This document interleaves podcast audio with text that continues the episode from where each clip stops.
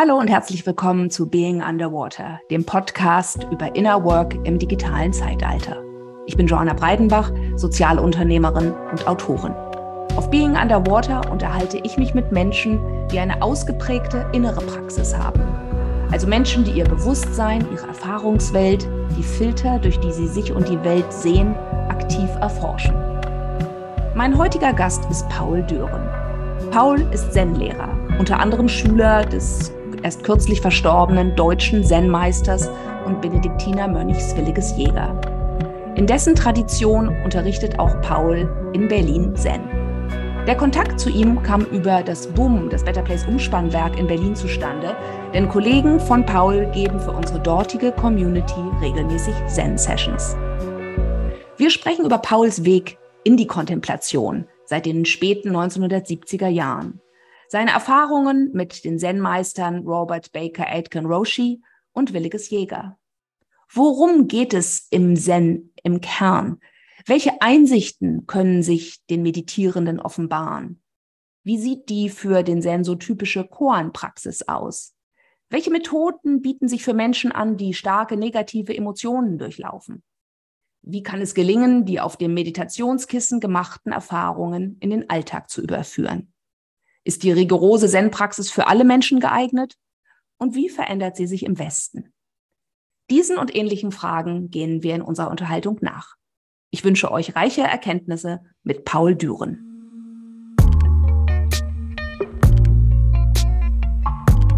Hallo und herzlich willkommen. Ich freue mich heute mit Paul Düren zu sprechen. Hallo Paul. Hallo. Schön, dass du äh, dich bereit erklärt hast. Wir kennen uns ja äh, nicht persönlich äh, bisher, außer der letzten Viertelstunde, die wir versucht haben, technische Probleme äh, zu lösen. Ähm, aber du bist mir empfohlen worden von äh, Zen-Lehrern, äh, die bei uns im äh, Boom, im Better Place Umspannwerk in Kreuzberg ähm, äh, Sessions geben. Und ähm, ich freue mich sehr, weil ich habe bisher äh, für Being Underwater noch nie wirklich mit jemandem gesprochen habe, der tief im Zen verwurzelt ist. Äh, und ähm, umso spannender ähm, ist es, mit dir heute zu sprechen. Ähm, lass uns einfach einsteigen. Wie würdest du dich vorstellen? Wer bist du? Also mein Name ist Paul Düren. Ich bin äh, 66 Jahre alt, äh, vom Beruf her Maschinenbau. In den letzten Jahrzehnten habe ich im Vertriebsmanagement gearbeitet bin aber jetzt erfreulicherweise seit einem Monat in Rente. Ich gratuliere. Und ich bin verheiratet und ich habe zwei Kinder. Schön. Ähm, ich habe gelesen, dass du wirklich eine sehr, sehr lange Zen-Praxis hast, ja, oder dass du auf jeden Fall seit 40 Jahren oder länger vielleicht auch wirklich eine spirituelle äh, Praxis verfolgst. Ähm, magst du mir ein bisschen was davon erzählen? So, was war eigentlich dein erster Berührungspunkt mit Kontemplation, Spiritualität, Bewusstseinserforschung. Ich weiß gar nicht, welche Begriffe da für dich Sinn machen. Ja, ja. Na gut, also ich habe so ungefähr im Alter von 23 Jahren mit Hatha Yoga angefangen. Und dann nach meinem Maschinenbaustudium hm, habe ich erstmal gearbeitet und habe mir dann ein Sabbatjahr geleistet. Und das war eine ganz lustige Geschichte. Anfangs wollte ich also zuerst mit dem Schiff nach Amerika fahren. Da wollte mich aber keiner, weil ich kein Seemannsbuch hatte. Und so bin ich dann nach Griechenland getrennt und auf meiner Reise ein bisschen krank geworden. Und da habe ich dann ein Mädchen getroffen, die hatte eine Abiturarbeit über den Buddhismus geschrieben. Und da gab es ein kleines Buch vom Klett Verlag und da habe ich so ein bisschen rumgeblättert. Und da stand der wunderbare Satz drin, du siehst die Blume und du bist die Blume. Und dieser Satz hat mich also so dermaßen fasziniert, weil ich war auch schon so ein bisschen generell also unterwegs in Richtung Spiritualität, dass ich mir gedacht habe, ja, das ist es. Und entsprechend habe ich dann meine Reise umgeplant und dann bin ich dann irgendwann nach relativ kurzer Zeit in Japan in einem Zen-Kloster in der Nähe von Fujiyama gelandet. Und da ging es dann ganz karg los. Da wurde mir dann nur gesagt, dann setze ich einfach mal hin und dann folge den Atem. Das ging dann morgens um, was weiß ich, 5 Uhr los bis 7 Uhr. Oh ja, und so ging das dann los mit meinem Meditieren. Erstaunlich. Wie kam es denn, dass du gleich beim Zen gelandet bist? Ja, das, äh, ich, das ist auch eine ganz gute Frage. Ich habe also, es gab ja zwei Alternativen. Im, im, oder letztendlich gibt es ja im Buddhismus drei große Richtungen. Den Hinayana, den Mahayana und dann gibt es ja noch den Diamantenweg, das ist ja der tibetanische Buddhismus. Und ich habe mich aber für den Mahayana-Weg entschieden. Und das ist ja der nördliche Buddhismus und das ist ja dann China, Korea, Vietnam und eben auch Japan. Und so bin ich dann halt in, in Japan gelandet. Da war ich dann allerdings nur eine relativ kurze Zeit, einen Monat, weil es war sehr kalt. Man musste auf nackten Füßen rumrennen im Oktober. Und dann war ein amerikanischer Mönch und der meinte, fahr doch nach Hawaii, da ist der Eten Roshi. Und das war dann mein erster wirklicher Lehrer. Interessant. Zu dem würde ich gleich gerne nochmal zurückkommen. Aber um so zu verstehen, was diesen Weg wirklich so initialisiert hat, gab es denn bestimmte Lebensfragen? Denn nicht jeder deiner Generation oder auch meiner Generation ist ja irgendwie auf dem spirituellen Weg. Ne? Das gibt ja immer bestimmte Triebkräfte, entweder bestimmte Leiden, bestimmte Erfahrungen von Problemen und Schwierigkeiten, vielleicht wo man einen Ausweg sucht, oder aber auch vielleicht bestimmte einfach so eher so ein Sog, die Neugierde. Ja, was würdest du denn sagen, so von deiner Ausgangsposition als Mensch, wie kamst du denn dazu? Also mein Weg war jetzt nicht leidgesteuert, sondern wirklich von großer Neugierde und Entdeckertum gesteuert. Äh, gut, ich bin ja dann auch noch so in der Alt-Hippie-Zeit gerade groß geworden. Und da war ja zum Beispiel auch das Thema bewusstseinserweiternde Drogen ein ganz großes Thema. Und einer der, der, sagen wir mal, Vertreter, der das da also auch sehr gut vorangetrieben hat, war ähm, Carlos Castaneda. Ah ja, das habe ich auch mal gelesen. und, und, und der hatte da also so ganz obskure Übungen, wie man also da versuchen konnte, in, diese, in dieses Bewusstsein einzutreten. Er nannte das die Welt anhalten. Und man musste sich dann zum Beispiel vor einen Baum setzen und die Schatten der Blätter beobachten. Naja, das machst du dann halt fünf Minuten und dann ist es dann aber auch vorbei gewesen. Und, aber er hat immer wieder von diesem Weltanhalten gesprochen. Und dieser, dieses Weltanhalten, das bestand darin, dass man tatsächlich in der Lage war, seinen Gedankengänge, diesen permanent dahinfließenden Strom der Gedanken anzuhalten. Und genau das ist ja die Technik, die während der Meditation im Buddhismus und natürlich auch im Zen betrieben wird. Mhm. Und das passte unheimlich gut zusammen. Hattest du denn in diesen frühen Jahren auch mit Osho oder äh, Berührung? Weil das ist natürlich so etwas, also als ich mich, wenn ich mich erinnere, dann war das so eine der prägenden großen spirituellen Bewegungen in Deutschland. Naja, also ich habe den Osho nur mal gesehen, um es mal so zu sagen. Da war ich auf einer Indienreise. Das war ganz lustig. Da äh, saßen, dann bin ich da irgendwann mal in der Lecture Hall gelandet und dann es saßen da die ganzen Freaks und alle waren ganz mucksmäuschenstill. Und auf einmal war ein leises Geblubbere zu hören und dann kam Osho vorgefahren im Rolls-Royce. Äh, diese ganze Rolls-Royce-Geschichte war natürlich ein einziger Marketing-Gag. Man wollte über eine Provokation bekannt werden. Naja, und dann hat er da so seine Reden gehalten. Und äh, die waren sehr witzig und die waren inhaltlich auch sehr gut, aber ich bin damals nicht äh, darauf angesprungen. Mein späterer Zen-Lehrer, der, der Eten Roshi, ich finde, der hat es sehr gut auf den Punkt gebracht. Der hat gesagt, was er sagt, der Osho, ist fantastisch, aber was er tut, das kann er nicht verstehen. Ja, ja, ja. Ja, das hat sich dann ja auf jeden Fall im Nachhinein als äh, sehr weise herausgestellt. Ne? Okay, also du bist dann auch von Japan, bist du quasi auch wegen des Klimas nach Hawaii umgesiedelt. Also ich habe zu dem, äh, den ich, ich kenne ihn so unter Baker Roshi, das war so das irgendwie der Name, den ich äh, immer äh, kannte von ihm und mein Mann hat mal eine sehr lustige Geschichte erzählt, weil er hat ihn mal getroffen und äh, der hat dann in seinem Vortrag äh, gesagt, äh, er würde jeden Morgen aufstehen, äh, in den Spiegel gucken und sagen, I don't know who you are, but I'm going to shave you. also auf jeden Fall ein schön ausgeprägter, guter Sinn für Humor. Ähm, was hat dich da hingezogen? Was war dann da die Praxis, die, äh, die du in Hawaii gemacht hast? Na gut, also diese Frage, die er sich da gestellt hat, wer bist du, das ist natürlich eine, eine klassische Zen-Frage. Das ist im Grunde genommen die Frage nach der Wesensnatur. Mhm. Und äh, ja, was hat mich getrieben? Also meine Begeisterung oder mein großes Interesse galt einfach dem, dass es da anscheinend ein Bewusstsein gab, was mir bisher noch nicht bekannt war. Und so habe ich mich dann auch tatsächlich in Hawaii mit größtem Engagement in Meditationen und Sessions, das sind also längere Sitzzeiten, wo man dann also auch tagelang sitzt, reingeworfen. Und so bin ich da vorangekommen. Ich könnte jetzt vielleicht auch was zu der Meditationstechnik sagen, aber. Sehr gerne, sehr gerne. Ja, ja. also bei der Meditationstechnik im Zen oder letztendlich bei vielen seriösen spirituellen Bewegungen dreht es sich darum, erst einmal die Gedanken zu beruhigen.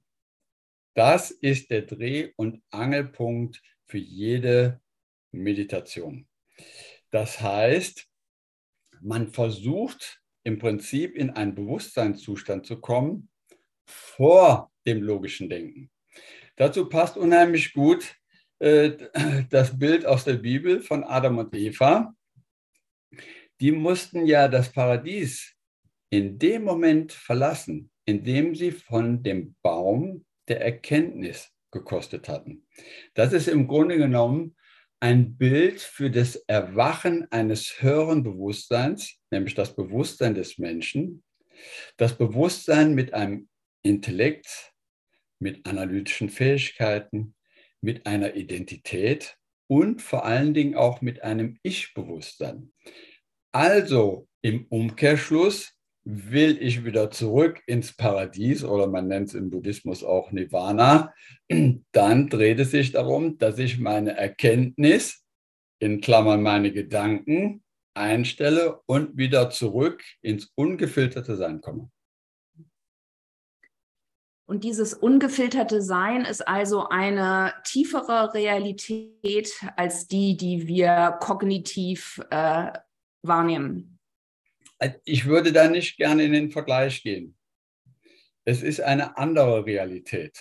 Also im, im Buddhismus hat man ja die, die zwei Säulen quasi Dualismus und die Einheit.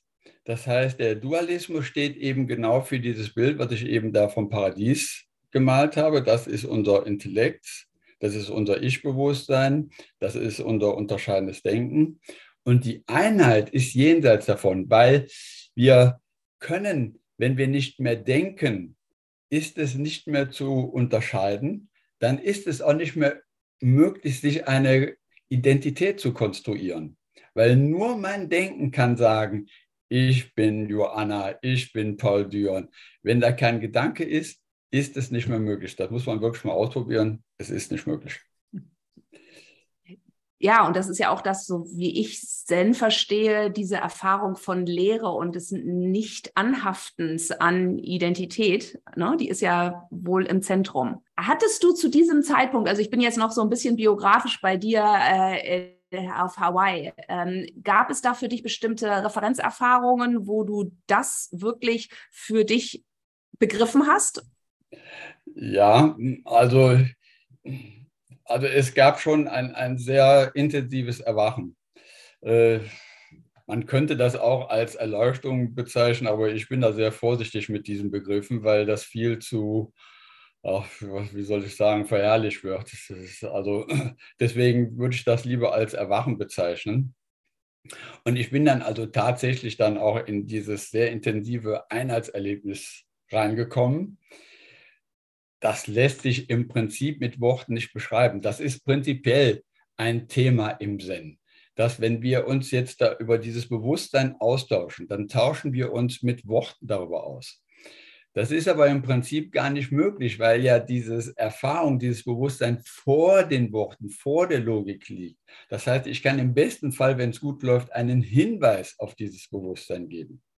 Und so war es also zum Beispiel jetzt von meinen Einheitserfahrungen, dass ich, was weiß ich, ich war zum Beispiel einmal Staubsauger. Das war total verrückt. Oder ich war Glas mit Wasser. Ne? Das, oder ich bin rausgegangen in diese fantastische tropische Natur natürlich in, in Hawaii, ne? wo, wo es also da diesen Haleakala gab, der mit 3700 Meter, 3700 Meter Höhe mit wunderbaren Palmen und Bananenbäumen. Und man ist, wenn man da eins ist, man ist tatsächlich im wahrsten Sinne des Wortes im Paradies. Und das ist, wenn man das natürlich auch erstmalig erlebt, schon mit einer sehr großen Euphorie besitzt. Hm.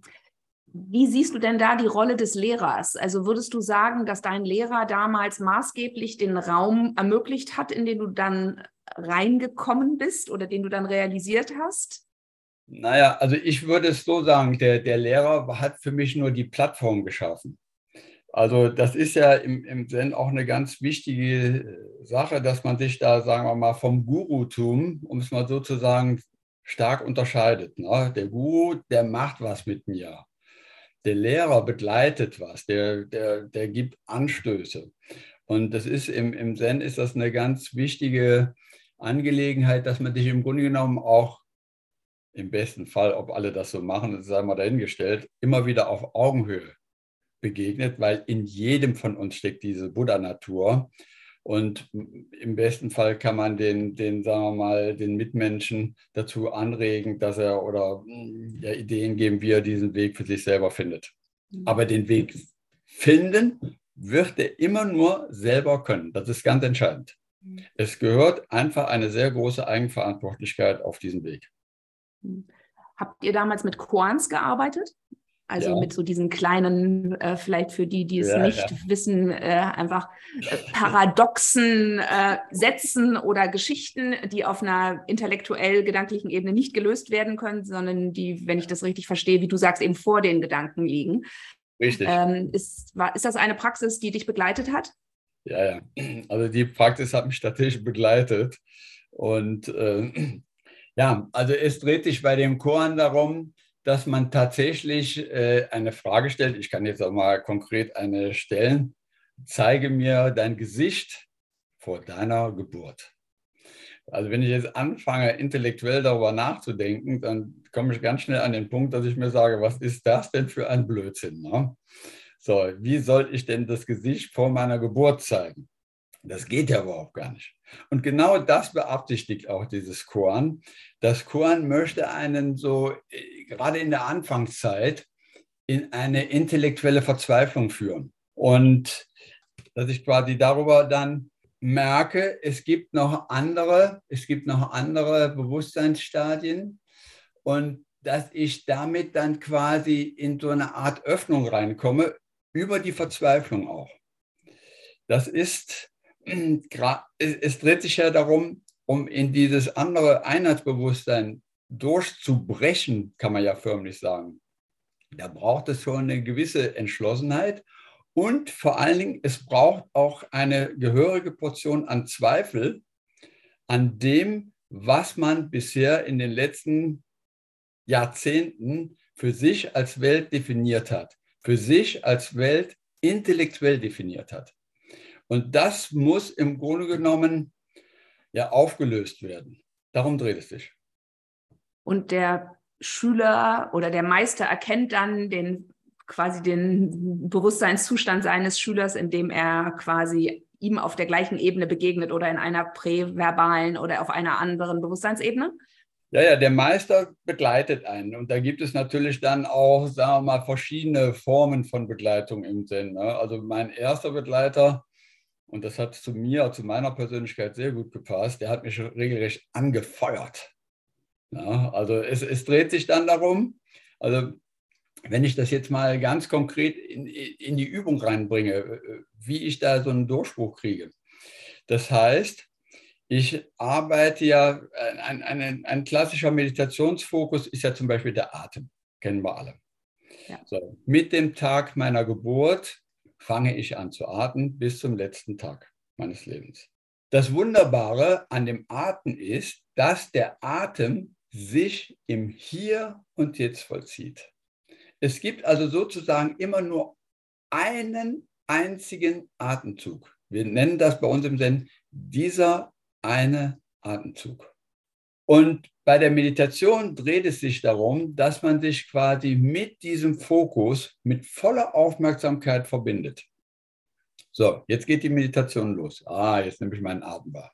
Aber es wird nicht lange dauern, dann geht das innere Geplappere wieder los. Bla bla bla bla bla. Und im besten Falle ist es dann so, dass vielleicht noch Atem und, Medita und, und Denken da ist. Aber oft ist es dann so, dass dann nur noch Gedanken da sind.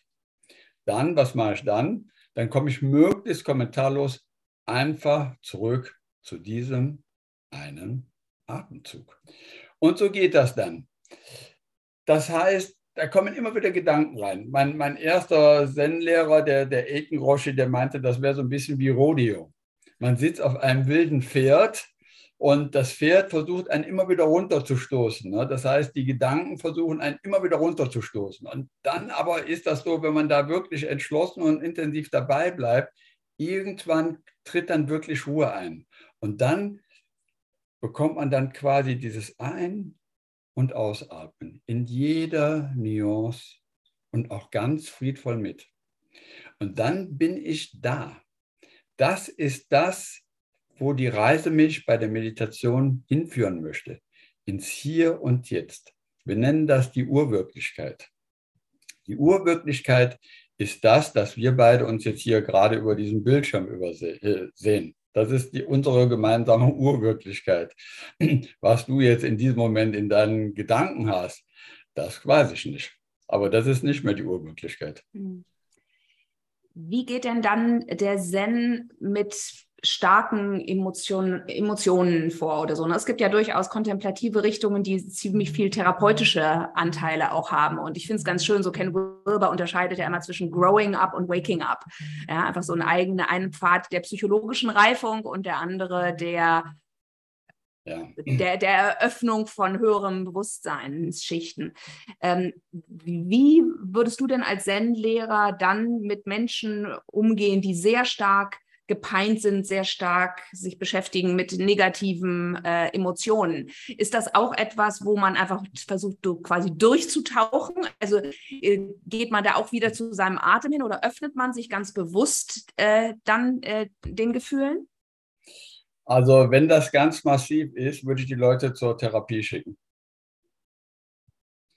Zen ist keine Therapie. Mhm. Also den Anspruch haben wir nicht.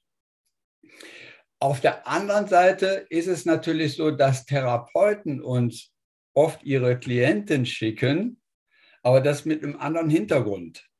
Da ist, sagen wir mal, in, in so einer Phase, wo so Klienten dann zu uns kommen, dann ist das eine Situation, wo schon viel Arbeit geleistet wurde in der Therapie, wo sehr viel geklärt wurde, was anders werden könnte. Und dann kann es sein, dass da die Klienten irgendwann auch in dieser Phase wieder festhängen. Das heißt, sie wissen zwar, wie es geht, aber sie können es nicht umsetzen. Und da kommt Zen ins Spiel. Zen kann dabei helfen, quasi alte Konzepte, Besetzungen loszulassen, damit sich dann der neue Weg, der da, sagen wir mal, in der Therapie besprochen wurde, sich dann auch tatsächlich öffnen kann. Ja, also ich verstehe das so, dass so die, die Konstruiertheit dessen, was mir als normal und als meine Persönlichkeitsstruktur irgendwie vorkommt, dass die aufgebrochen werden kann dann dadurch. Und das ist ja eigentlich auch etwas, was Psychedelika sehr stark können. Ne? Du hattest ja am Anfang äh, davon ja, ja. Äh, erzählt. Äh, ich weiß nicht, ob Psychedelika in deinem Leben auch eine Rolle gespielt haben, als solche Wegweiser jenseits ähm, von äh, dem Rationalen und jenseits so der Konstruiertheit, wie wir unsere Realität verstehen. Ja, also ich habe das ja anfangs erwähnt, äh, dass ich da aus dieser Altivi-Zeit kommt, wo also die bewusstseinserweiternden Drogen doch eine nicht äh, allzu kleine Rolle gespielt haben. Nur leider war es in dieser Zeit so, dass viele nicht wirklich verstanden haben, worum es sich dabei dreht. sondern dass die, ich sage es jetzt einfach mal so, dass die, die Drogen einfach dann letztendlich dann doch nur konsumiert wurden.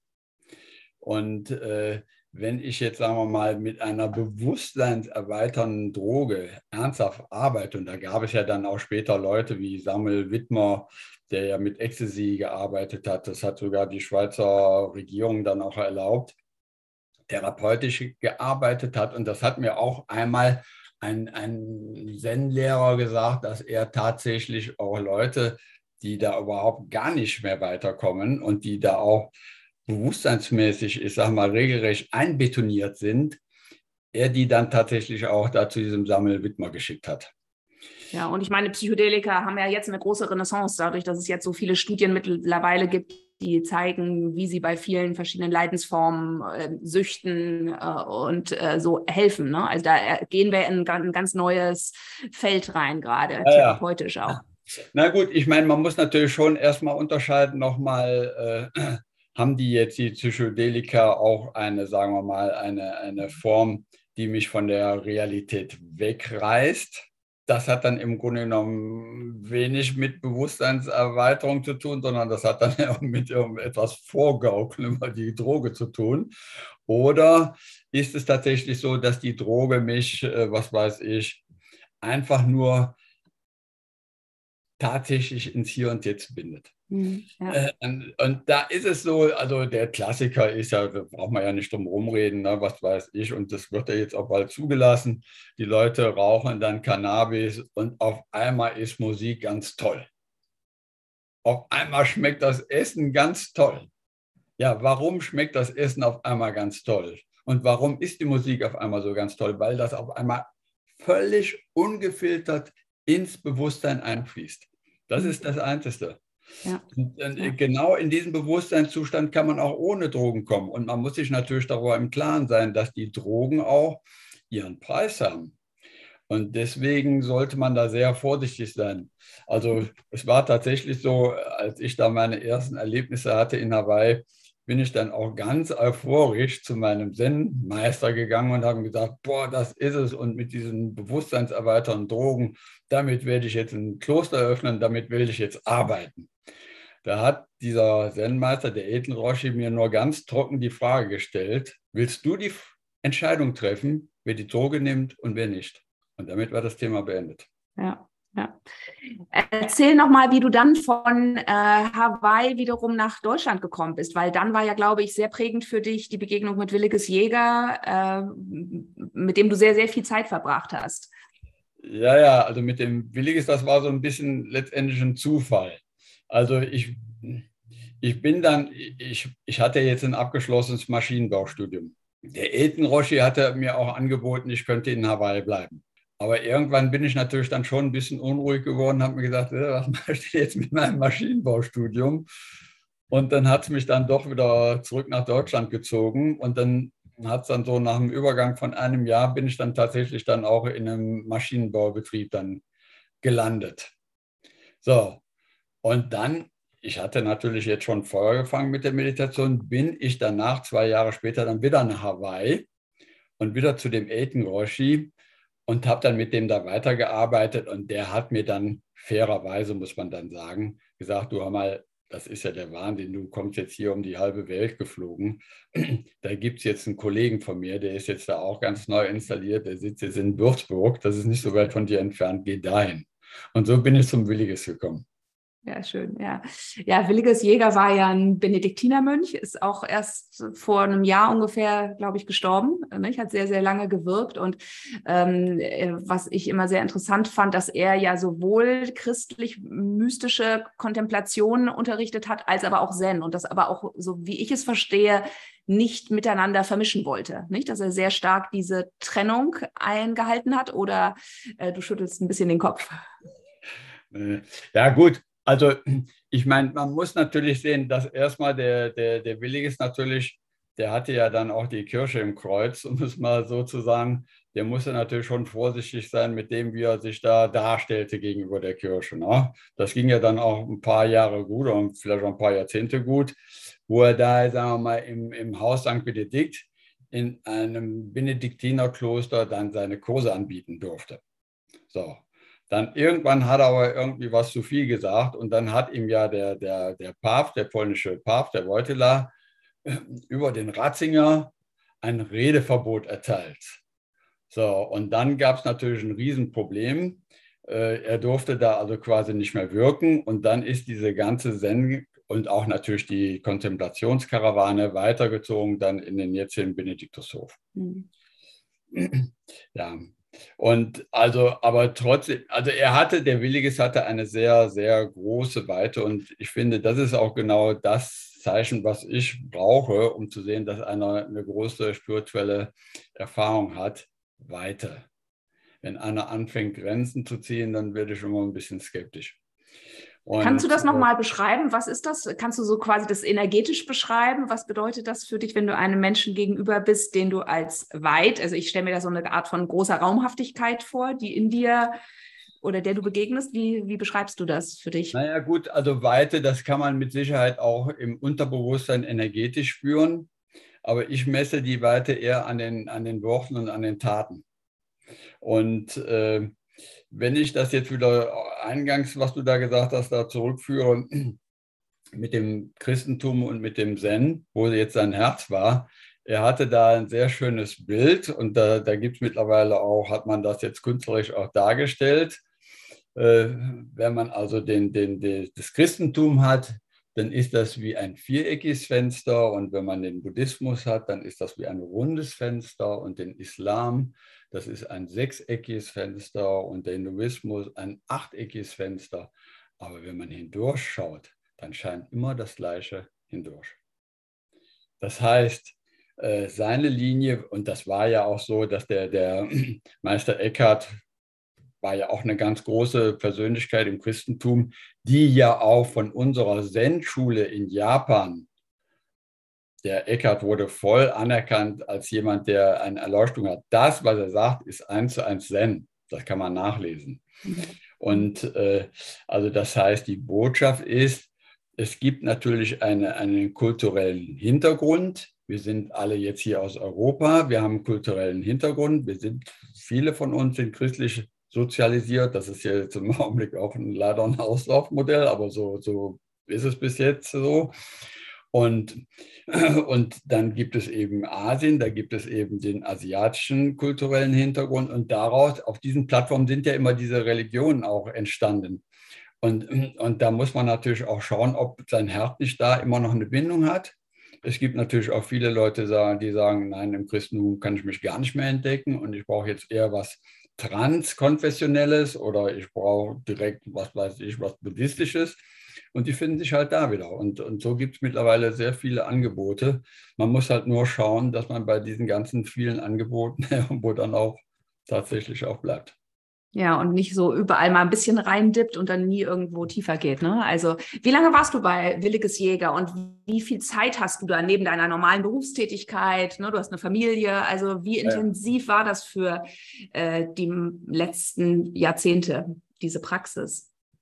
Naja, also ich bin bei dem Williges, soweit ich weiß, war das wohl 1987 so ungefähr gelandet und bin dann bis zu seinem Tod bei ihm gewesen, wobei ich ja dann in 2003 auch die, die, äh, die Lehrberechtigung bekommen habe. Das heißt, da war jetzt nicht mehr so dieses Lehrer-Schüler-Verhältnis, sondern das war dann eher so ja, kollegenmäßig oder wobei ich mich jetzt nicht unbedingt als gleichwertigen Kollegen vom Billiges bezeichnen möchte. Aber so war es dann halt. Ne? Und das heißt, du hast deine Ferien da verbracht, äh, du hast äh, sonst für dich zu Hause privat oder in ja. einer Gruppe in Berlin äh, meditiert, aber immer begleitend zu deinem sonstigen Beruf und Leben. Richtig. Also, ähm, in, in, also in der noch Schülerzeit war das genauso, wie du das gesagt hast. Da bin ich dann immer mindestens zweimal im Jahr zu einem sogenannten Zechin gefahren. Äh, für diejenigen, die das nicht kennen, das ist ein ganz wichtiges Element im Zen. Das heißt, da kommt man zusammen und sitzt dann tagelang nur mit Meditation sieben, acht, zehn Stunden, wenn man das kann.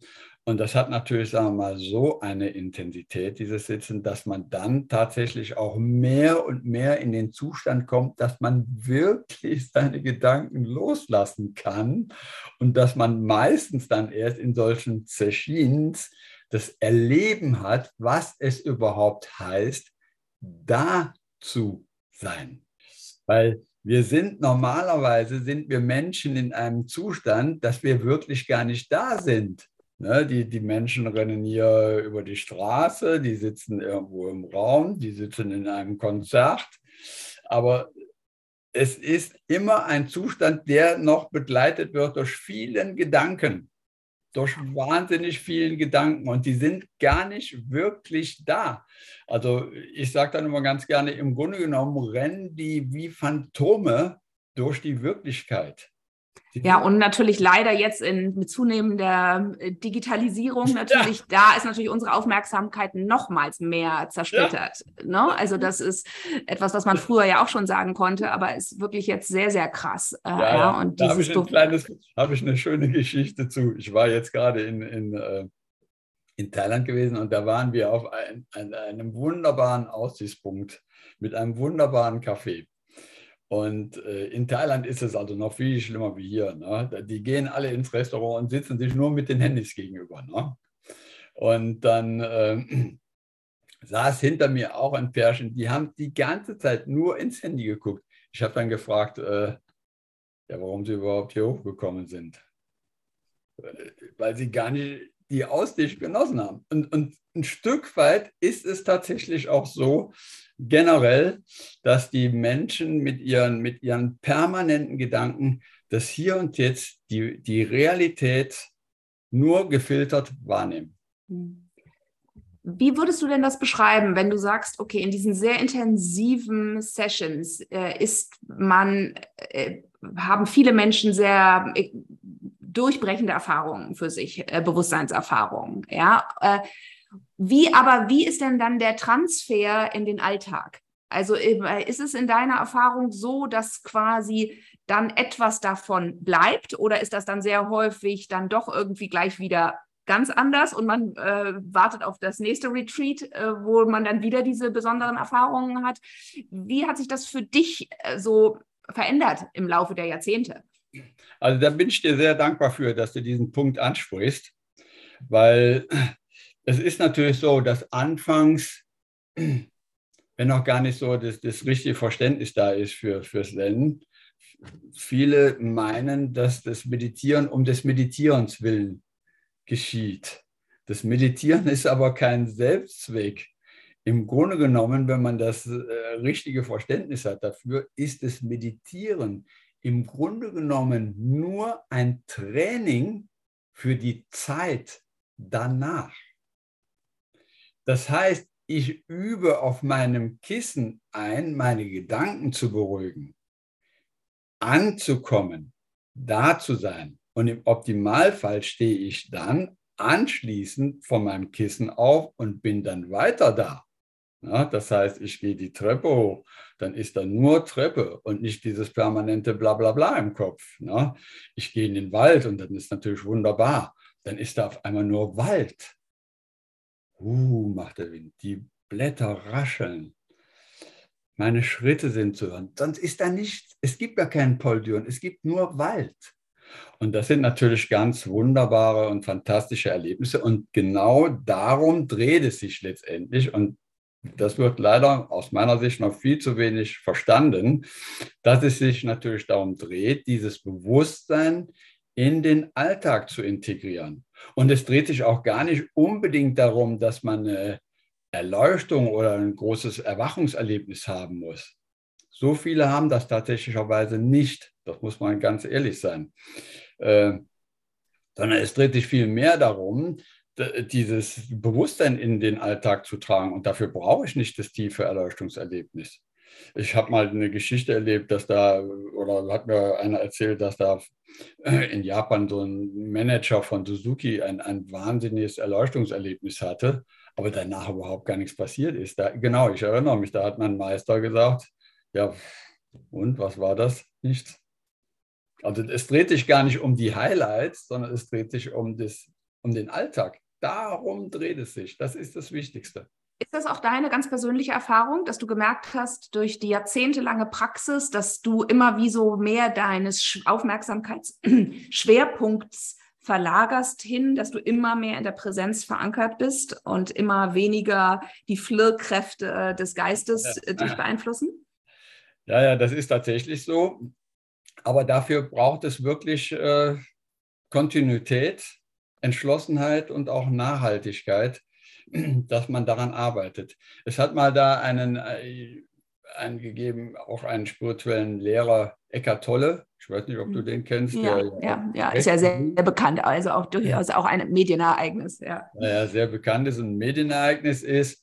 Und er hat mal gesagt, dass es also, wenn man es schaffen würde, 10 Prozent am Tag im Sein zu sein, dann wäre das schon fantastisch. 10 Prozent. Aber das ist eine ganze Menge. Also ja. 10 Prozent, wo ich wirklich da bin, wo im Grunde genommen meine Gedanken entweder gar nicht mehr da sind oder nur so mal ab und zu hochblubbern.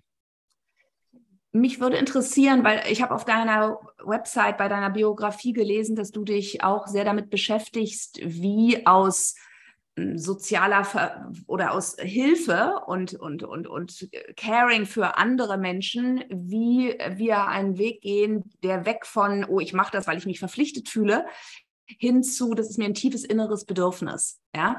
Was ist so da so quasi der, der, der, der Weg dahin oder dein Verständnis davon? Wie kommt man von Verpflichtung als eher moralisch äußeres Konstrukt hin zu einer tief gefühlten inneren Bewegung? Ja, ja. Ja, also das ist ja leider bei uns im Christentum so, dass da, sagen wir mal, die zehn Gebote so ein bisschen zu einer Bedrohung werden. Ne? Wenn das nicht, dann kommst du in die Hölle.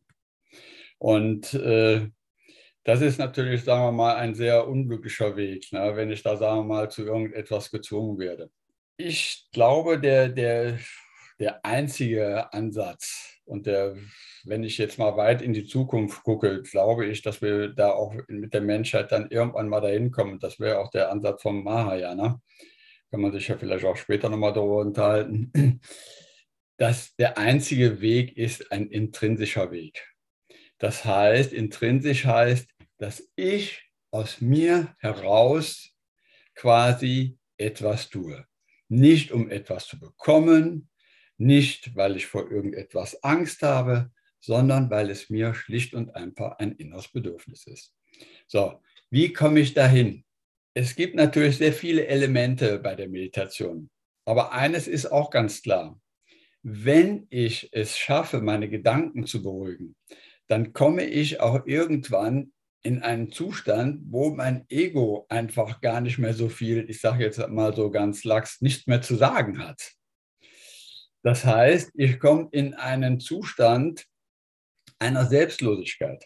Das ist ein Aspekt. Der andere Aspekt ist, dass ich natürlich dadurch, dass gar nicht mehr die Person Paul Düren existiert, dadurch, dass ich, so wie ich das eben gesagt habe, du siehst die Blume und du bist die Blume, dass ich in eine Einheitserfahrung gekommen bin. Und wenn mir dann ein Mensch mit großem Leid begegnet, dann ist es auch mein Leid. Dann erfahre ich dieses Leid eins zu eins. Da kann ich gar nichts gegen machen. Und daraus entsteht, wenn ich jetzt so ein bisschen auch angelegt bin, dass ich dann auch mir selber helfen würde, sage ich jetzt mal ganz vorsichtig, wahrscheinlich dann auch die Situation, dass ich auch anderen helfen werde. Mhm. Also und das ist ganz natürlich. Und das ist eben nicht aus dem Zwang heraus. Das ist mir ganz mhm. wichtig. Mhm. Also es ist wie, wenn ich mehr Realität quasi in mir zulasse, weil ich viele Filter weglasse, dass ich dann mich wesentlich verbundener mit der Welt fühle und dann gar nicht mehr so trenne. Wenn ich was für dich mache, dann mache ich das gar nicht für dich, sondern dann gibt es dieses mich und dich in dem Sinne, in diesem fragmentierten Sinne, wie die meisten von uns es äh, so für sich wahrnehmen, gibt es das nicht. Ja, also, also mehr Realität, wie, wie gesagt, äh, würde ich nicht sagen. Das, also das Denken ist auch unsere Realität. Und ich will überhaupt gar nicht diese, diese, dieses Intellektualität und dieses höhere Bewusstsein schlecht reden. Das ist etwas sehr, sehr Kostbares. Aber wir haben halt im Augenblick in unserer Welt das Problem, dass das eine gewisse Ausschließlichkeit mit sich bringt. Die ganze Sache hat sich verselbstständigt. Wir kommen ja überhaupt gar nicht mehr raus aus dieser, aus dieser Dualität.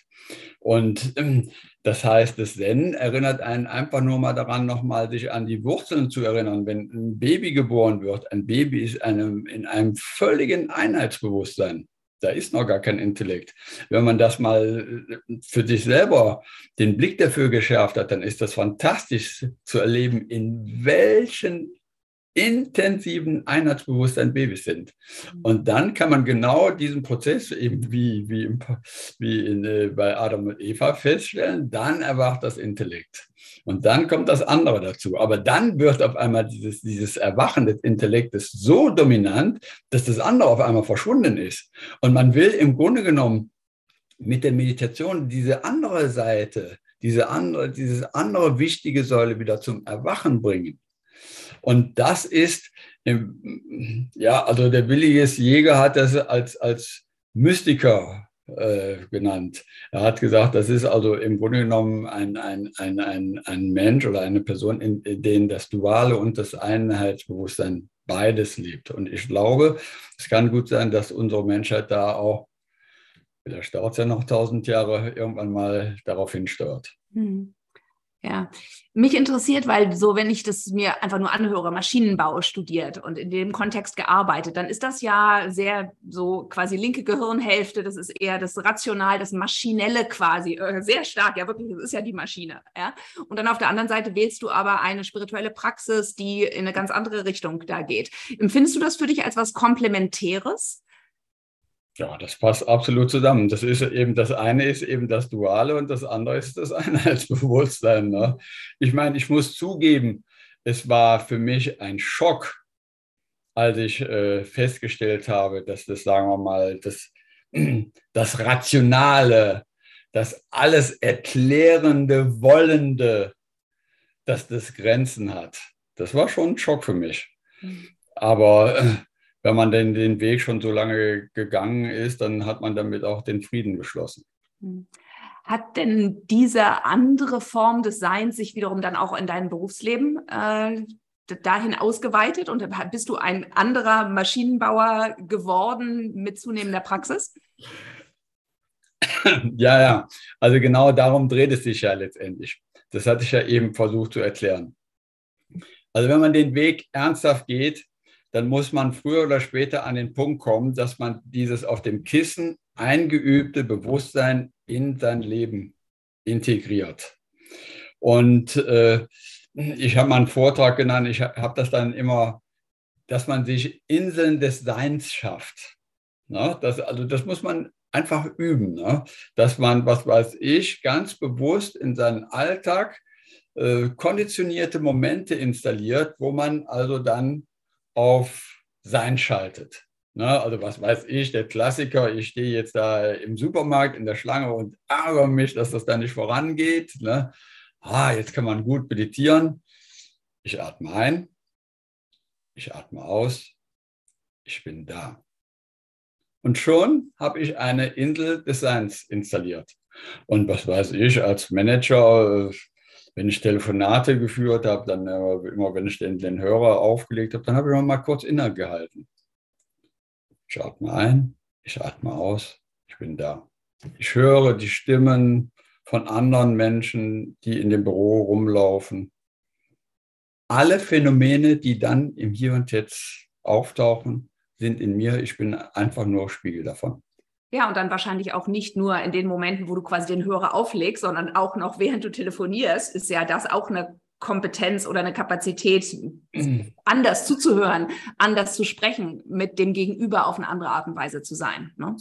Ja, ja, das ist richtig. Also selbstverständlich gilt natürlich auch diese Einheitserfahrung fürs Sprechen und auch fürs Denken. Aber da wird dann schon ein bisschen kompliziert, das auseinanderzudröseln für jemanden, der erstmal versucht, seine Gedanken zu beruhigen. Das stimmt, das stimmt. So von außen betrachtet ist ja Zen eine durchaus ziemlich rigorose Praxis. Äh, nicht? Also äh, ich war auch mal in Kyoto, ich habe auch diese, diese, diese sehr, ja eigentlich sehr ansprechende, aber doch karge Ästhetik äh, ne? von den Steingärten, äh, die, die Liturgie, äh, ja, das ist ja schon etwas, was vielleicht für bestimmte Menschen irgendwie Sinn macht, wo sich, ist das deine Erfahrung, dass bestimmte Menschen sich von dem Weg des Zen besonders angezogen fühlen und vielleicht für andere das auch gar nicht die richtige Praxis ist? Ja, ja. ja gut, also es gibt da jetzt mehrere Aspekte, die du da ansprichst. Also erstmal muss man natürlich sagen, das Zen ist ja Jahrhunderte alt. Ne? Das, also das, das Zen ist ja auch gar nicht japanisch, es kommt ja eigentlich von China. Also im 8. Jahrhundert ging das los. So, und äh, früher waren natürlich die Methoden da teilweise sehr derb. Ne? Muss man einfach mal so sagen. Und die, die, die Lehrmethode der alten Meister bestand darin, dass sie versuchen wollten, das Ich-Bewusstsein oder das Ego-Bewusstsein durch ein rigoroses Verhalten irgendwie zu zerschmettern, sage ich einfach mal so. Ne? Das heißt also, und ich habe es selber auch noch erlebt in, in, in, in Hawaii, da, äh, wo ein, ein, ein japanischer Lehrer war, äh, wo tatsächlich Methoden angewandt wurden, wo der Schüler bewusst provoziert wurde. Und wenn der Schüler sich hat provozieren lassen, dann war es ein Zeichen dafür, ach guck mal da, ist ja noch Ego da bei dir, du hast ja noch Ich-Bewusstsein. Ja? Aber das ist natürlich eine Methode, die, die, die funktioniert ja hier im Westen nicht. Ja? Also ich gehöre ja der, der Linie billiges Jäger, westöstliche hm, Weisheit an. Das heißt, unser Anliegen ist es natürlich, diese, diese, diese sehr interessanten Zen-Elemente, dass wir die transportieren in unsere Kultur. Und äh, ich kann, ich meine, das ist ja inhaltlich richtig. Ich kann ja jemanden, sagen wir mal, da voll vom Kopf stoßen und dann danach prüfen, ob er noch sehr viel Ego-Bewusstsein hat. Aber das funktioniert einfach in unserer Kultur nicht mehr. Das geht nicht. Das heißt, in unserer Kultur ist es so, die, die, die Menschen, die kommen, die wollen Erklärung haben. Und das ist auch legitim. Die wollen verstehen, wieso sie etwas machen. Und da ist man natürlich auch als, als Lehrer gefordert, äh, sich die Dinge so darzustellen, dass sie im besten Falle dann eben auch verstanden werden. Mhm. Und es gibt natürlich schon auch hier in Deutschland auch noch traditionelle Schulen. Da ist es also sehr wichtig, dass ich da sitze wie ein Zinnsoldat beim Sitzen und eine schwarze Kleidung habe. Also das ist natürlich letztendlich alles Blödsinn. Ähm, äh, was nützt es mir, wenn ich da wie ein Zinnsoldat in schwarzer Kleidung sitze und es sieht super aus und aber auf dem Kissen rennen die Gedanken in meinem Kopf nur hin und her wie wild. Die anderen sehen es halt zwar nicht, aber innen ist es halt so. Da ist mir dann lieber jemand, der in, in legerer Kleidung krumm und schief auf dem Kissen sitzt, aber voll im Hier und Jetzt ist. Hm. Mich interessiert noch eine Sache. An der Meditation, wie du sie beschrieben hast. Du hast mehrmals das Wort beruhigen benutzt. Ja, also dass wir diesen sehr unruhigen Gedankenstrom, dass es darum geht, irgendwie so den so zu besänftigen. Und ich frage mich, ähm, was du sagen würdest, wenn ich sage, okay, geht es nicht erstmal darum, erstmal überhaupt wahrzunehmen, wie, dass, dass es ein wirklich wichtiger Schritt ist, erstmal die Unruhe wirklich anzuerkennen und nicht gleich sie wieder weghaben zu wollen, weil ich dann ja gleich irgendwie etwas nicht akzeptiere, was ist. Ja, ja das ist absolut richtig. Äh, ein ganz wichtiges Element auf dem Zen-Weg, und da gibt es auch einige andere Haltungen, die auch noch sehr wichtig sind, aber ich spreche jetzt erstmal nur diese Haltung an, ist das Bewerten. Äh, Bewertungen schaffen erstmal natürlich im Umgang mit anderen Menschen ein nicht sehr freundliches Klima.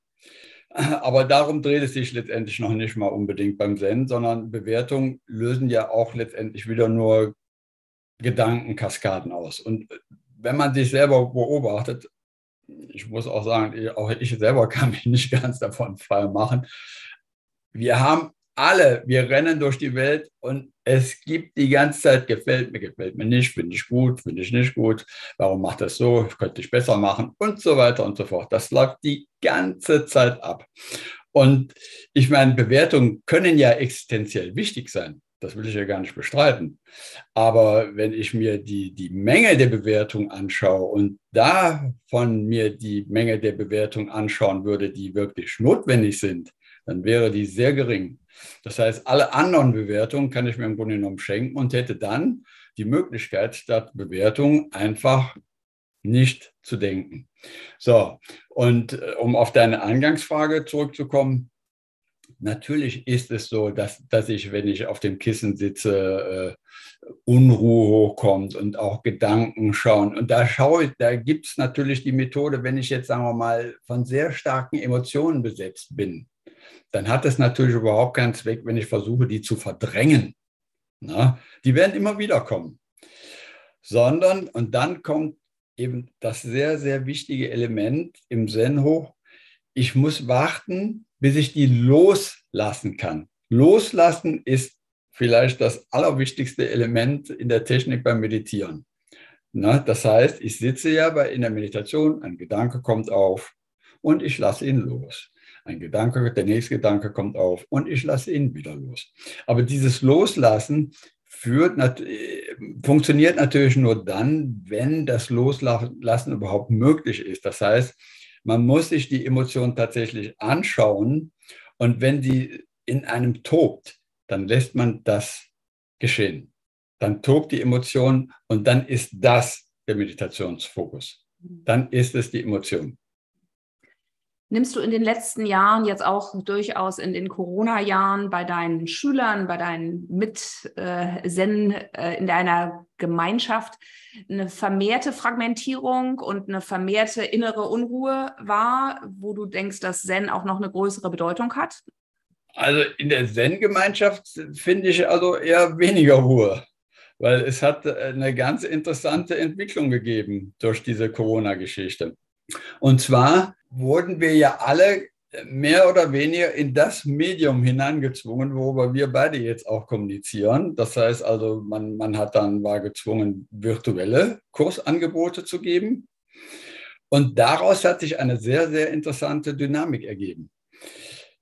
Insofern man muss sich das ja so vorstellen, dass das Sitzen lebt von der Regelmäßigkeit. Es hat ja keinen Sinn, wenn ich nur einmal in der Woche eine halbe Stunde sitze. also lieber jeden Tag nur fünf Minuten, als wie einmal in der Woche eine halbe Stunde. Ich brauche da eine Kontinuität, sonst funktioniert das nicht. So. Und vor Corona war es halt so, dass dann die Leute dann immer zu uns gekommen sind. Wir haben ja hier in Berlin in der Rheinstraße Raum für spirituelle Wege, da haben wir unser, unser Sitzangebot. Und dann haben wir zusammengesessen. Aber teilweise waren da Leute, die sind dann da, was weiß ich, Berlin ist groß, eine halbe Stunde, dreiviertel Stunde hatten die Anfahrt. Und jetzt gab es auf einmal das Medium Zoom. Und äh, man hat sich da man ist sich da halt virtuell begegnet und siehe da, auf einmal wurde klar, oh, man kann dich ja einfach jeden Tag sehen. Man braucht nur den Knopf drücken und schon geht's los. Und daraus hatte ich also in den, in den Zen-Bewegungen eine sehr große Dynamik entwickelt. Was weiß ich, also der Benediktushof zum Beispiel, die, die äh, Lehrerin und, und der Lehrer, der, der Alexander Porey, und die Doris Zölz, die haben äh, Veranstaltungen, da sind tagtäglich vielleicht 150 Leute und mehr, 200 Leute, die schalten sich morgens und abends dazu. Und das hat eben den, den, für die Praxis den wunderbaren Effekt, dass da natürlich diese Kontinuität rankommt. Und es gibt viele, die brauchen einfach die Gemeinschaft, damit sie in diese Kontinuität hineinfinden. Und das ist ganz fantastisch. Was ist denn dann aus deiner Sicht jetzt so, wenn man das so differenzierter betrachtet, dass auch online durchaus Vorteile hat von Regelmäßigkeit, kürzeren Fahrwegen und so? Was ist denn dann für dich der wirkliche Vorteil von der Präsenz? Naja, gut, also es ist natürlich so, äh, wenn ich jemandem begegne, dann, dann ist es natürlich schon nochmal ein Unterschied, ob ich ihn nur virtuell auf dem Bildschirm sehe oder ob man sich tatsächlich eins zu eins gegenüber sitzt. Dann gibt es natürlich auch noch ein ganz anderes wichtiges Element. Da habe ich noch gar nicht drüber gesprochen. Es gibt ja, sagen wir mal, die eigentliche Meditation. Und dann gibt es ja auch, das sind die Elemente jetzt im Zen, dann gibt es Vorträge, Das kann ich natürlich auch ohne weiteres virtuell durchführen. Und dann gibt es aber die nächste Plattform, das sind die Doxan-Gespräche. Das heißt, das sind persönliche Gespräche über die Meditationspraxis des Weggefährten, um es mal so zu sagen. Und die finden dann in einem Raum statt. Und, und da ist es natürlich schon toll, wenn man sich eins zu eins gegenüber sitzt. Aber es ist richtig, ich habe auch diese Doktorangespräche teilweise dann auch über Zoom durchgeführt. Vielleicht lernen wir als Menschen ja auch, mit diesem Medium müssen wir auch erst lernen, umzugehen, dass wir uns nicht nur als Talking Heads quasi wahrnehmen, sondern dass wir auch die Räumlichkeit und die, die Beziehung mehr uns so, unsere Wahrnehmung dahin verfeinern, dass wir uns ganzheitlicher mitkriegen ja, und eben nicht nur als zweidimensionale äh, Bildfläche. Ja, ja. Ja, das ist richtig. Ähm, ich habe noch eine Frage, ähm, die mich äh, interessiert, deine Perspektive darauf zu äh, hören, weil man hört ja sehr viel über Missbrauch, äh, ne, über Übergriffigkeit in vielen, vielen spirituellen Traditionen, äh, die ja sehr, sehr schockierend ist, ne, weil Menschen sich da so vulnerabel, so vertrauenswürdig ähm, äh, hingeben äh, und das auch angeregt wird, dass sie eben alte Filter und alte Habitusse fallen lassen. Und dann findet irgendwie Übergriffigkeit statt. Ist das nur meiner Unkenntnis geschuldet, dass ich das Gefühl habe, dass das im Zen weniger der Fall ist als in vielen anderen spirituellen Richtungen? Oder hattet ihr auch in den letzten Jahren große Skandale von Lehrern, die äh, sexuell oder sonst machtübergriffig waren? Also wir hatten bei uns in unserer Lehrerschaft einen Skandal. Äh, äh und wir haben von anderen Zen-Kreisen gehört, dass es da auch Skandale gegeben hat. Und äh, die Konsequenz davon war, dass wir also deswegen auch einen Obmann oder Obfrau installiert haben, woran man sich dann als, als Kursteilnehmer oder als, als Schüler, Schülerin wenden kann, insofern etwas stattfindet. Vielleicht was zu den Hintergrund. Ich glaube, Viele machen den Fehler, dass sie meinen, wenn, wenn da jemand ein tiefes Erwachen hat oder mir ist es ein bisschen zu hochtrabend, eine Erleuchtung hat, dass dann dieser Mensch perfekt ist. Also ich sage das ganz klar. Ne? Auch der höchste, erleuchteste Mensch hat auf keinen Fall keine Fehler gehabt. Das, das gibt es gar nicht. Auch Gautama Buddha waren nur Menschen, auch Williges Jäger waren nur Menschen, auch er hatte seine Spezialitäten. Wir alle haben unsere Spezialitäten. Das heißt, ich muss ja, nicht, wenn, wenn ich jetzt, sagen wir mal, auch wenn ich jetzt ein, ein, ein äh, ich sag mal, ein, ein Räuber bin, kann ich voll im Sein sein. Ne? Kann ich voll, ich kann in voller Potenz kann ich die schlimmsten Taten vollbringen. Also das muss man von dem Gedanken muss man sich losmachen. Ähm, Im Grunde genommen kennt dieses Bewusstsein keine Moral. Dieses Bewusstsein kennt kein Gut und Böse das ist nicht so einfach zu ergründen, wie das alles ist. So, und das heißt, da gibt es natürlich sehr wohl die Versuchung, wenn ich da, sagen wir mal, ein tiefes Erwachen habe und ich bin auch in der Lage, sehr gut zu kommunizieren. Ich habe viele Schüler und dann ist es eben oft so, je mehr Schüler ich habe, umso noch mehr Schüler kommen, dann Masse zieht Masse. Ähm, dann kann es passieren, dass dann Momente kommen, wo ich auf einmal schwach werde. Und äh, das ist also mich verwundert das nicht. Also ich will jetzt nicht sagen, dass das, sagen wir mal, in Zen-Kreisen jetzt Usus ist, aber es gibt schon diese Ausnahmen und es gibt dann eben dieses große, große Entsetzen, weil die, die viele dann eben völlig das Idealbild zerstört wurde. Auf einmal kommt der Buddha da vom Sockel runter und das passt gar nicht mehr zusammen. Und dieser Illusion sollte man sich gleich von vornherein überhaupt gar nicht dahin geben. Auch sollte man sich, wenn man jemandem begegnet, immer nur auf Augenhöhe begegnen. Es gibt mhm. keinen, der aufguckt und es gibt keinen, der abschaut. Mhm. Und äh, wenn ich das tue, ist das meine Eigenverantwortung. Was ist denn dann die Rolle des Lehrers, wenn du sagst, dass es eigentlich kein Raufgucken gibt? Auf gar keinen Fall. Also es gibt gar keinen, also es gibt diesen schönen Satz im Sinn, der Lehrer ist Schüler und der Schüler ist auch Lehrer. Das heißt selbstverständlicherweise, dass ich durch die Begleitung von Weggefährten, so sage ich das eigentlich lieber, dass ich selber natürlich da auch unheimlich viele Impulse bekomme und durch die Begleitung für mich auch weitere ja, Erweiterungen und Bewusstseinsaspekte neu äh, kennenlerne. Das ist doch ganz klar. Und äh, das heißt, man begegnet sich immer auf Augenhöhe und äh, ich will jetzt nicht behaupten, dass jeder das so verstanden hat, aber so sollte es eigentlich sein. Mhm. Zum Abschluss, ähm, wie ist es denn für dich jetzt? Äh, du hast vorhin gesagt, dass du seit kurzem äh, im Vorruhestand bist. Äh, dein Lehrer auf jeden Fall ist auch vor kurzem gestorben. Was steht so für dich an? Suchst du äh, andere Lehrer? Äh, wirst du mehr Praxis machen? Äh, was ist jetzt so bei dir dran? Also mehr Praxis werde ich in jedem Fall machen. Es ist, also es ist so, ich habe ja zwei Kinder und noch eine relativ junge Tochter noch mit acht Jahren. Äh, das heißt, ich habe auch noch viele andere Sachen. Also ich, es gibt auch noch andere Sachen wie Zen. Also es gibt auch ein großes Projekt noch in Thailand. Meine Frau ist Thailänderin. Und es gibt eben dann die Weggemeinschaft. Da braucht es auch viel organisatorische Zeit. Aber es ist tatsächlich so, dass ich mir zum Beginn meiner Ruhezeit die Frage gestellt habe, was willst du? Und da habe ich mir schon gesagt, ich will auch weiter in dieses Sein vordringen. Und ich habe jetzt die Zeit und diese Zeit nutze ich auch und kann schon sagen, dass es da also schon tolle Dinge gibt, die man entdecken kann. Super, sehr, sehr schön. Äh, Paul, gibt es denn bestimmte Aspekte, die dir noch sehr wichtig sind, die wir nicht gestreift haben, äh, die deinem Verständnis von Zen, der Praxis, in der Welt sein, die dazugehören und ja. die wir vielleicht noch zum Schluss äh, hervorbringen ja. können? Ja, also es gibt noch einen Aspekt, den hast du ja auch schon in deinem Vorbriefing schon angesprochen, der mir auch sehr wichtig erscheint. Du hast ja da nach anderen energetischen Wegen gefragt.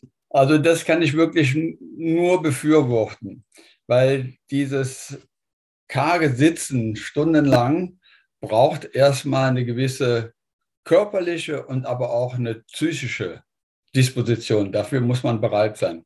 Und, und früher war es eben so, dass im, im, äh, in Indien dass die Leute, bevor sie da angefangen haben, tiefe Meditationen auszuführen, dass sie erstmal Hatha-Yoga gemacht haben.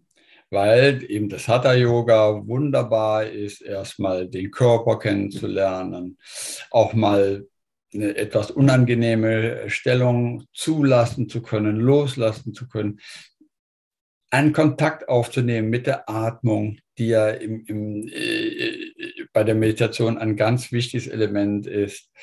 Also Yoga ist zum Beispiel eine, eine fantastische Ergänzung zum Sitzen, aber es gibt natürlich auch andere Sachen, Tai Chi, Qigong und viele andere Sachen. Also das ist mir wichtig, dass man also nicht einfach nur, es gibt Leute, die meinen, also sie machen jetzt nur Meditation.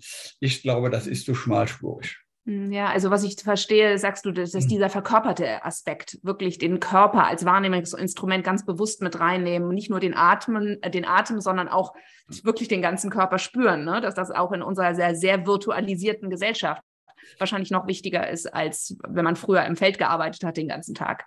Ne? Das also, ist ein ganz wichtiger Punkt, diese, was du ansprichst, diese Körperlichkeit. Hm. Da kann man jeder, jede für sich ein Experiment mal machen. Versuch mal nicht zu denken, und dann guckst du mal, was in deinem Bewusstsein überbleibt. Das kann nur Körperlichkeit sein. Mhm. Ja. Das heißt, dieses körperliche Bewusstsein ist natürlich auch für uns Meditierende eine, ein Spüren, nicht ein Denken, sondern ein Spüren dafür, ich bin da. Aber nur Körper. Und das Ich ist im Grunde genommen auch schon falsch ausgedrückt. Man müsste eigentlich sagen, es ist da. Ja, ja, und die gleiche verfeinerte Wahrnehmung, äh, die man dann vielleicht im Zen auch für die Gedankenwelt äh, erringt, die gibt es ja auch für den Körper. Nicht? Ich kann ja auch ganz viel Bewegungen in mir wahrnehmen, die mir, wenn ich mich darauf wirklich einlasse, äh, die, die mir sonst in meinem Alltagsbewusstsein gar nicht zugänglich sind und die aber interessante Informationen auch bereithalten. Ja. Ganz konkret bedeutet das dann, dass wenn ihr jetzt euch zum Sitzen trefft oder auch im virtuellen, dass ihr das oder dass du das dann sehr häufig jetzt auch mit Körperübungen verbindest. Nee, leider nicht. Okay, noch nicht. Vielleicht für die Zukunft. Ja, ja, also das ist in, also das ist in Zen-Kreisen, ist das nicht so. Ich habe auch ein gewisses Verständnis dafür. Ne? Man sagt, also diese, sagen wir mal, dieses, dieses Konzentration, diese, dieser, man versucht ja wie über eine Brücke aus einem dualen Bewusstsein in ein eines Bewusstsein reinzukommen. Und äh, diese Brücke über, führt mich halt mit dem Fokus. Über diese Brücke komme ich mit dem Fokus. An dem Fokus halte ich mich wie an einem Geländer fest.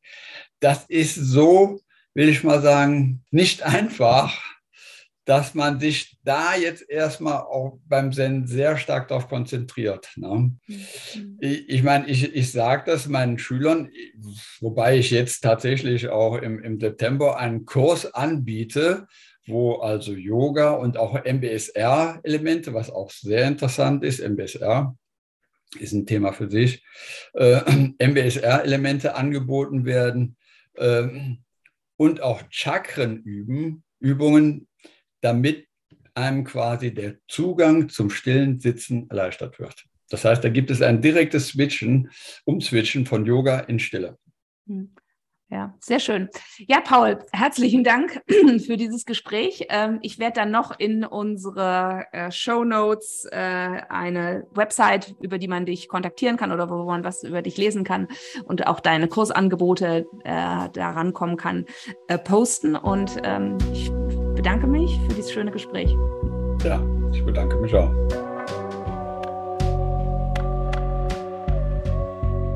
Being Underwater ist eine Produktion von Joanna Breidenbach und Sienna Powers. Die Musik stammt von Angus Sewell McCann und Vincent Augustus. Wenn dir Being Underwater gefällt, freuen wir uns, wenn du den Podcast abonnierst, bewertest und kommentierst. Das hilft uns dabei, ihn zu verbreiten und bekannter zu machen. Du findest unsere Homepage auf anchor.fm-being underwater oder auf johannabreidenbach.de.